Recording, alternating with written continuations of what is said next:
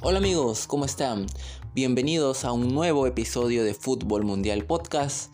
Después de mucho tiempo, volvemos con los episodios donde ya está a punto de empezar la temporada. Los equipos ya están realizando sus respectivas pretemporadas con partidos amistosos y sus nuevas incorporaciones hasta el momento porque el mercado de fichajes aún no se cierra y como les dije pues hace varios episodios eh, sí quiero traer un episodio pero que sea específicamente del mercado de fichajes que sea esa temática eh, por eso pues voy a anotar los principales fichajes para poder hablar un poco de qué me parecen, cómo van a reforzar sus plantillas, etc.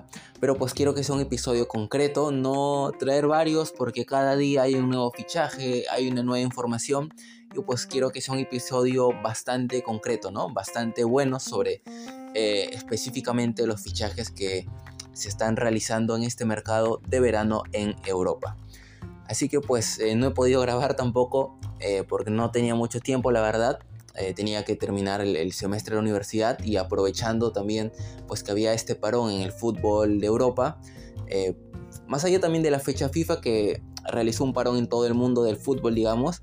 Pero pues aprovechando este tiempo, pues me concentré en la universidad y ahora que estoy ya de vacaciones, no mucho tiempo, pero estoy de vacaciones, y pues también ya está comenzando la temporada. Voy a aprovechar para grabar episodios, pero no se preocupen que conforme vaya avanzando no voy a dejar de grabar. Van a tener episodio, como siempre intento grabar cada semana. Vamos a tener ya las ligas, el episodio de fichajes también que les dije, eh, Champions se va a venir y a final de temporada vamos a tener pues lo que es eh, la Eurocopa en Alemania y eh, la Copa América en Estados Unidos el próximo año para cerrar esa temporada de muchísimo fútbol que pues va a estar llena de muchas emociones. Así que lo que quiero hacer ahora es repasar algunos resultados de los principales partidos de pretemporada y pues ya por ahí nos iremos un poco por las ramas para hablar sobre, sobre los equipos, cómo van hasta el momento, cómo se han reforzado. No, no de todo, como les dije, no quiero hablar fichajes, pero un poco por ahí entrar en el tema, ¿no? Eh, por ahí dinámico el episodio, ¿no? Que, que podamos hablar de todo. Bueno, vamos a empezar con los partidos de ayer, donde el Real Madrid cerró esa jornada de pretemporada el día de ayer jugando contra el Milan. Eh, bueno, un partido que comenzó con un Milan que fue más concreto, que fue más efectivo. Dos llegadas, dos goles. Un Real Madrid que incorporó a Jude Bellingham en su primera alineación de la temporada. Vimos eh, lo que quería usar Ancelotti, que era un sistema 4-4-2 con un rombo en el medio campo eh, teniendo a Cross de pivote, que la verdad no, no aprende Ancelotti en, ese punto. Cross de pivote, Camavinga como un interior izquierdo, Valverde interior derecho y Bellingham eh, haciendo las veces ahí de media punta de 10 de ese rombo para hacer la conexión entre José Lu y Brahim también que fueron incorporados en esta primera alineación. Dos nuevos fichajes también aparte de Bellingham bueno, sin contar Fran García que entró en el segundo tiempo, pero bueno, el Madrid mostró esta alineación, también en la defensa estuvieron Militao, Nacho, en la derecha Lucas Vázquez, en la izquierda Mendy, y en la portería Lunin, que yo ya me veía venir que Lunin iba a ser titular porque Courtois llegó recién hace un par de días a la concentración de Los Ángeles y pues era obvio que tal vez no lo iban a poner en el primer partido porque tenía que eh, aún agarrar ritmo, eh, entrenar un poco más, soltarse de lo que había estado en sus vacaciones. Y pues Lunin había estado desde el día 1 y pues por ello ya me olía de que Lunin iba a ser el titular. Eh, y bueno, los goles del Milan llegan primero por una desatención defensiva de Real Madrid que dejan que Tomori cabecee totalmente solo. Por ahí Lunin tal vez pudo salir también a achicar un poco, es un portero alto que podría haber metido los puños para rechazar el balón. Al final se queda en la portería. El Real Madrid, como les digo, no marca bien, deja a Tomori solo que cabecea y pone el 1-0. Luego iba a venir el segundo gol que iba a ser eh, realmente un golazo directo al ángulo izquierdo de Lunin, un tremendo remate de eh, Luca Romero, el jovencito argentino que iba a meter pues un golazo. Había entrado hace, hace unos pocos minutos por Junior Mesías que se había lesionado. Eh, y pues entra y es un golazo 2 a 0. Ahí nada que, culparle a Luni porque verdad es un gol que lo terminan clavando en el ángulo. Y pues el Madrid que se iba en desventaja al descanso. Tuvo bastantes ocasiones el Madrid, no muy claras, pero se acercó con mayor eh, peligro al área del Milan. Pero pues no tuvo efectividad. Por ahí creo que no le convenía esa formación a, a los atacantes, sobre todo José Lu, que tal vez hubiera estado un poco más cómodo con dos extremos, recibiendo centros, recibiendo balones al área. Eh, tuvo a Brahim como media punta que por ahí le intentaba filtrar balones, pero pues era un juego muy, muy directo, muy vertical, muy recto, que pues no le convenía tal vez tanto al Madrid. Bellingham sí estuvo bastante bien durante los minutos que estuvo en el partido. De hecho, él se queda hasta que el Madrid empata 2 a 2, si no me equivoco. Tuvo bastante aproximación al área, eh, mostró que tiene eh, mucha capacidad en el box to box, tiene regate, puede irse de uno o dos jugadores totalmente solo. Y pues creo que si, se lo acompaña bien Bellingham va a darle muchas alegrías al Real Madrid. Por otro lado, como les mencionaba, cross de pivote no funcionaba. Por ahí se pudo pensar cuando se vio la alineación al comienzo del partido de que tal vez Camavinga iba a ir como pivote y Cross como extremo izquierdo, volver por la derecha y Bellingham media punta, pero no, Cross pivote no funcionó. Eh, por ahí puede, a ver, Cross puede darte buenos partidos ahí cuando no son rivales con tanta intensidad, cuando el rival se tira más atrás, porque puede estar un poco más tranquilo sin preocuparse tanto de, la defensa. Pero si, bueno, se enfrentan a un Manchester City o un Bayern que tiene una intensidad tremenda, cross de pivote ahí no, no es recomendable. Ya en el segundo tiempo el Madrid cambia casi todo el equipo. Eh, solo se quedan Lunin, Valverde y Bellingham. Bellingham iba a salir después. Eh, y bueno, el Madrid con todos los cambios mejoró bastante, metió a Vinicius y Rodrigo en la delantera, eh, metió a Fran García por el, lateral izquierdo y lo hizo mucho mejor que Mendy. Eh, no sé, el Madrid de repente se plantea vender a Mendy en lo que queda del mercado, porque de verdad no... En el ataque no aporta mucho que digamos y en la defensa tampoco se lo ha visto muy fino y supuestamente ahí es su, su mejor fortaleza, pero bueno, Entró Carvajal también que hizo un partidazo. Entraron Rudiger, Álava, eh, también entraron Modric en el medio campo. Entró Chamení. Eh, bueno, el Madrid eh, mejoró muchísimo. Los dos goles llegan por ciertos errores del Milan. Primero del portero, remate de, Valverde. El portero se le termina yendo por un costado del balón cuando ya tenía todo para nada más agarrarlo en el suelo. El segundo es una recuperación también de Valverde, que remata muy bien cruzado y mete el 2 a 2. Y el tercer gol iba a llegar de Vinicius tras un balón, una asistencia larga de Modric, muy buena. Vinicius le gana a Jair, si no me equivoco, la carrera y termina definiendo cruzado contra eh, Mañán, que también ya había ingresado al, al campo. El Milan también hizo sus cambios. Y de esta manera, pues el Madrid remontaba el partido, se llevaba la victoria eh, creo que iban a ir a penales y quedaban empatados, pero bueno, al final el Madrid termina ganando, remonta en su primer partido de temporada y deja buenas sensaciones, aunque todavía le quedan partidos por disputar contra el Manchester United, contra el Barcelona y contra la Juventus. Y por su lado el Milan, pues vamos a ver cómo incorpora a sus nuevos fichajes, sobre todo a Pulisic, que hizo, creo, buenos, buenas jugadas, tuvo buenos momentos en el partido, pero si pues el Milan quiere que sea importante para ellos, va a tener que dar mucho más. Bien, eh, seguimos repasando los partidos de pretemporada que hemos tenido. Eh, el Newcastle y el Aston Villa empataron 3 a 3 en este tour que están haciendo los equipos de la Premier por Estados Unidos. Y pues nos están entregando partidos que que son de Premier League. Mucha intensidad, muchos goles, muy verticales. Y ayer pues el Newcastle y el Aston Villa empataron. Eh, el Aston Villa se puso en ventaja con goles de Oliver Watkins y de Emiliano Buendía. Iban a empatar Anderson y Alexander Isaac. El partido se iba con 2 a 2 al descanso y en el segundo tiempo eh, Emiliano Buendía nuevamente iba a poner en ventaja a Aston Villa, pero Wilson iba a empatar el partido para dejarnos pues este empate como les dije con muchos goles, partido bastante entretenido entre dos equipos de la Premier League. Un Newcastle que ha hecho incorporaciones bastante interesantes como por ejemplo Tonali proveniente de Milan, y el Aston Villa pues que ha contratado también a Pau Torres desde el Villarreal para pues que sea un nuevo central allá en la saga de Unai Emery que ya lo dirigió justamente en su etapa del submarino amarillo, pero ahora pues van a estar juntos en el Aston Villa. Eh, bien, seguimos repasando resultados. El Manchester City que está realizando su pretemporada por tierras niponas le ganó al Yokohama de Japón justamente, eh, aunque el equipo japonés se había puesto en ventaja con goles de Anderson López y Matsubara, iba a empatar el City antes de que terminara el primer tiempo con goles de Stones y de Julián Álvarez y ya eh, en la segunda mitad le iba a dar vuelta con goles por supuesto de Haaland, doblete de Noruego y gol de Rodri para que el Manchester City marque 5 goles y se lleve una victoria también en un partido de, muchos goles, bastante entretenido, pero que pues al final sirve para que el equipo de Pep Guardiola tome ritmo y pues intente conseguir esta temporada el sextete, completar el triplete que tuvo la pasada con los tres títulos que eh, le faltan y pues también que intente revalidar la Champions League a pesar que ha perdido a una pieza importante como es Gundogan.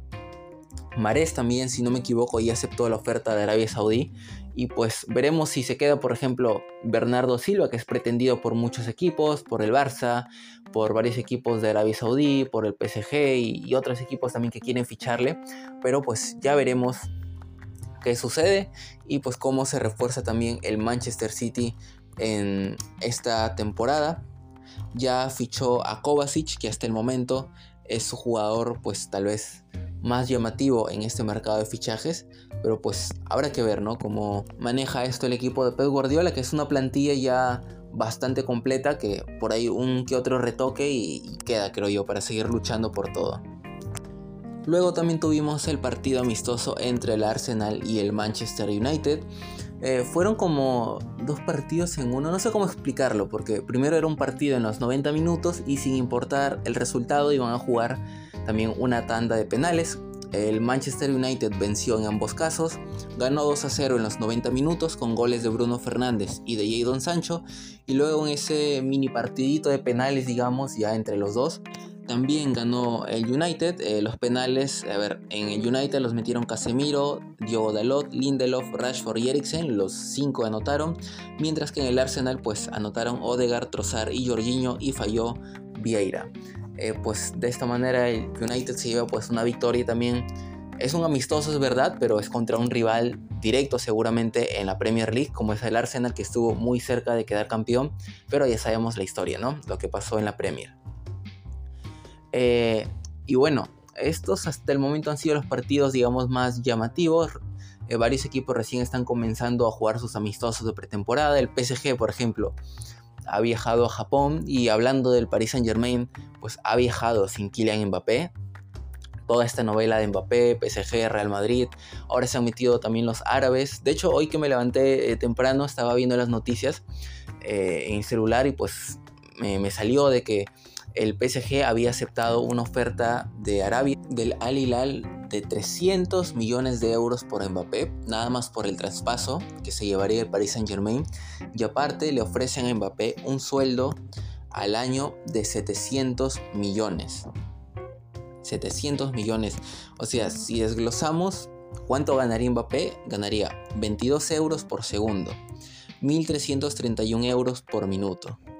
79.908 euros por hora, 1.917.808 euros por día, 13.461.538 euros por semana, 58.333 millones de euros en un mes y 700 millones de euros en un año. O sea, sería una completa locura lo que ganaría Kylian Mbappé en Arabia. Eh, bueno, no creo que Mbappé se vaya a Arabia, por lo menos ahora. A ver, no es por nada, pero Mbappé pues se ha ganado cierta reputación de que también prioriza el bolsillo, el dinero, que a ver, no tiene nada de malo porque ser futbolista, después de todo, es su trabajo y él pues se quiere priorizar el dinero a ganar bien, a tal vez un proyecto que le pueda dar eh, grandes títulos, grandes cosas, pues es, digamos, su asunto, ¿no? Es su decisión que, se respeta, pero con todo el talento que tiene, con el que ha nacido y con el que ha desarrollado a lo largo de los años para ser eh, probablemente el mejor jugador del mundo, yo creo que le convendría más hoy por hoy ir a un proyecto que le permita ganar títulos y luego ya puede pensar en irse a jugar a Arabia y, forrarse de más dinero aún, porque a ver, Mbappé, eh, vaya donde vaya, no es que vaya a, a, ganar poco, ¿no? No va a ganar poco dinero, va a ganar muchos millones, vaya donde vaya. Pero aún así, pues no creo que se vaya a Arabia, por lo menos no hoy. Seguramente más adelante en su carrera se lo piense más. Pero ahora que está en una edad perfecta, yo creo que va a elegir otro proyecto. Todos ya sabemos que el favorito es el Real Madrid. Incluso Pep Guardiola, si no me equivoco, fue quien lo dijo en una rueda de prensa que a todo el mundo le gustaría tener a Mbappé en su plantilla, pero que ellos saben a dónde quiere ir él Mbappé ha sido apartado del equipo principal del PSG, no ha viajado a Japón, está entrenando con otros jugadores que están descartados, entre ellos Leandro Paredes. También se ha filtrado pues en toda esta novela informaciones como que el PSG está dispuesto a dejarlo en el banquillo si no se quiere ir eh, en una transferencia este verano y está esperando irse gratis la próxima temporada, pues lo van a dejar en el banquillo, aunque igual no creo que serían capaces aunque no se sabe cómo será la nueva postura de Alkelaifi también con la llegada de, Luis Enrique. Se han mandado muchas indirectas. Alkelaifi ha dicho literalmente pues que, que Mbappé no se va a ir gratis, de que tiene que irse o renueva o se va a ir vendido este verano. El Real Madrid está esperando para hacer su oferta. Ha salido también que equipos como el Tottenham, eh, incluso el Barcelona también quiere negociar por, por Kylian Mbappé. Así que eh, veremos qué pasa. Obviamente el Barcelona muy complicado que lo logre fichar eh, para, poder costear el, fichaje del jugador francés porque también están ahora ya en la remodelación de su estadio, están muy complicados en finanzas. Eh, el City podría fichar a Mbappé, tal vez sí, pero veremos si él quiere ir. O sea, que esta novela se dice que va a terminar en la última semana de julio y la primera de agosto.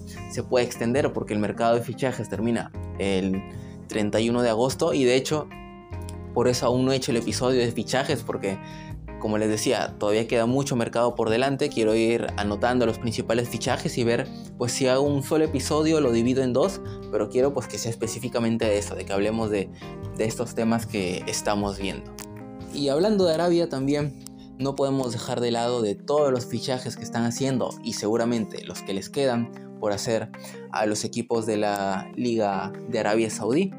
Muchos jugadores que a ver, al comienzo podíamos pensar, a ver, son jugadores que están ya en el tramo final de su carrera, que por ahí pueden querer tener su último contrato, su último gran contrato con mucho dinero. El primero que se fue eh, para esa liga fue Cristiano Ronaldo al Al Nazar. Luego salió que se iba Benzema del Real Madrid, que de hecho eso también hemos hablado. El Real Madrid perdió a su capitán, a su delantero, pero pues veremos si ahora llega Mbappé para reemplazarlo. Pero Benzema también se va al, al. No se esperaba que Benzema se fuera, la verdad. O sea, todos decían que eh, Benzema iba a renovar. Incluso el mismo Benzema dijo en una entrevista, si no me equivoco, que se quiere retirar en el Real Madrid. Pero pues se terminó yendo a Arabia. El Real Madrid respetó su decisión por todo lo que le había dado el equipo. Luego empezaron a irse jugadores como Brozovic, eh, se fue en Golo Kanté también a jugar allá a Arabia. Luego Mendy, el portero del Chelsea, que había tenido un par de buenas temporadas, pero luego había sido sentado ahí en el banquillo y Kepa estaba siendo el titular, así que decide irse a Arabia. Y, y con Mendy, por ejemplo, podemos poner el claro ejemplo de que ya no son solo jugadores que estaban por retirarse, sino jugadores que tal vez tienen un futuro todavía de varios años en el fútbol de élite, han decidido irse a Arabia. Como menciono, es totalmente respetable porque después de todo es su trabajo y si ellos quieren priorizar una buena oferta económica a un proyecto deportivo o ganar títulos o a seguir jugando al máximo nivel, es totalmente respetable, pero es pues eh, esta situación como ocurrió hace unos años en el fútbol chino que empezaron a fichar a muchos buenos jugadores, pero eran en ese entonces la mayoría que estaban a punto de retirarse. Ahora en Arabia han fichado no solo jugadores que están ya en el tramo final de su carrera, sino jugadores que todavía podrían haber dado más años en el fútbol europeo. Por ejemplo, Mitrovic del Fulham también se va a ir a Arabia Saudí, si no me equivoco.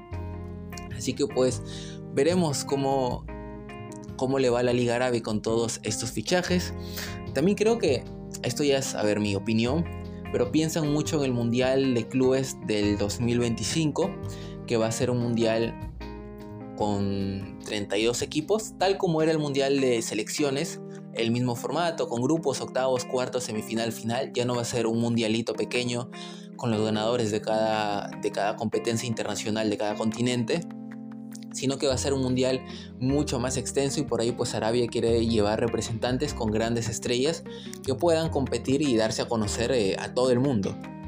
Pero bueno, eso ya se verá cómo, cómo pasa en los siguientes años y tampoco podemos dejar de hablar del debut de Lionel Messi en el Inter de, de Miami, un debut de ensueño con un golazo de tiro libre al ángulo de esos goles que el portero por más que quiera no iba a llegar, 2 a 1 ganó el Inter de Miami al Cruz Azul.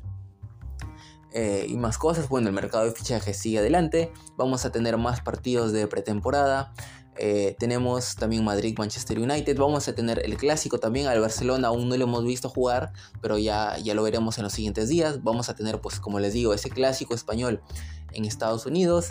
Y eh, cada vez falta menos para que comience la competencia europea ya oficialmente. También la Champions ya se está jugando en su etapa preliminar para ver qué equipos avanzan a la fase de grupos. Cuando ya se tenga a los 32 equipos ya se sortearán los grupos, también sabremos los enfrentamientos. Eh, este, si no me equivoco, el último año en el que se va a jugar la Champions con este formato. No sé si este o la próxima temporada ya cambia, pero bueno, este nuevo formato que va a ser más como una especie de liga donde cada equipo juega nueve partidos, si no me equivoco, o diez, y luego pasan los mejores a los octavos de final, luego los que quedan en otros puestos juegan 16 avos, o sea, un nuevo formato mucho más extenso, mucho más largo, con más equipos, que también se traslada a la Europa League y a la Conference League, si no me equivoco. O sea, eh, van a venir años con mucho fútbol y pues vamos a disfrutarlos y aquí vamos a estar siempre en Fútbol Mundial Podcast. Muchas gracias por haber escuchado este episodio, espero que les haya gustado. Estamos volviendo ya con la nueva temporada del fútbol. Eh, vamos a tener, como les dije, el episodio de fichajes también. Quiero hacer un episodio especial solamente de eso. Vamos a seguir viendo cómo va también el mundo del fútbol, los nuevos eh, fichajes, partidos, noticias, las ligas, todo aquí en Fútbol Mundial Podcast. Ya saben que si les gustó nos pueden encontrar como Fútbol Mundial en las plataformas como Spotify, Spotify for Podcasters, Google Podcast, Breaker, Radio Public, Pocket Cast. En YouTube estamos como Fútbol Mundial Podcast al igual que en las redes sociales Fútbol Mundial Podcast en Instagram, Facebook y TikTok. Soy Javier Salinas, me despido y nos vemos en el siguiente episodio. Adiós.